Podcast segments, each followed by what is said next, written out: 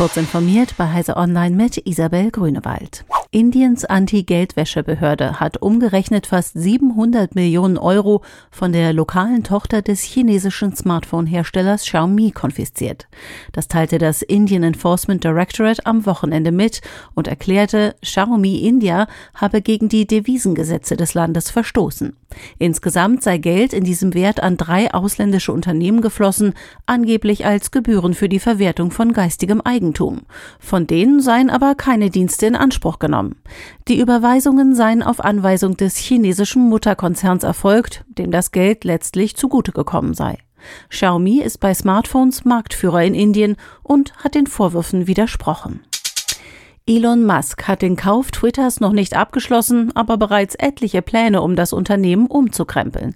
So soll das Kurznachrichtennetzwerk eine neue Führung bekommen und sich auf anderen Wegen monetarisieren. Laut der Nachrichtenagentur Reuters habe Musk den Banken, die ihn finanziell bei der Übernahme Twitters unterstützt haben, erklärt, er würde mehr Möglichkeiten entwickeln, um mit Tweets Geld zu verdienen. So wolle er etwa Tweets monetarisieren, die viral gehen oder wichtige Informationen enthalten halten. Er schlug auch die Idee einer Gebühr vor, wenn andere Websites Tweets verifizierter Konten zitieren oder integrieren, meldet Reuters. Kleine und mittelständische Unternehmen in Deutschland gehen mehrheitlich davon aus, dass ihre Geschäftstätigkeit künftig öfter durch Krisen beeinträchtigt wird.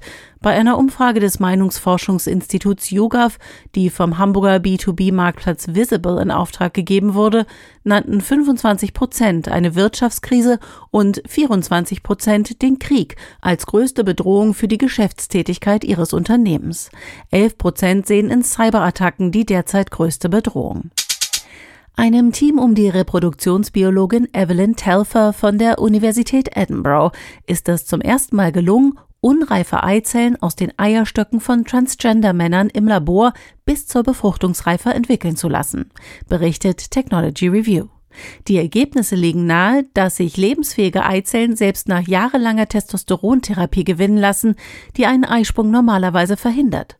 Das könnte Transgender-Männern mit Kinderwunsch ermöglichen, ihre geschlechtsangleichende medizinische Versorgung nicht unterbrechen zu müssen. Diese und weitere aktuelle Nachrichten finden Sie ausführlich auf heise.de.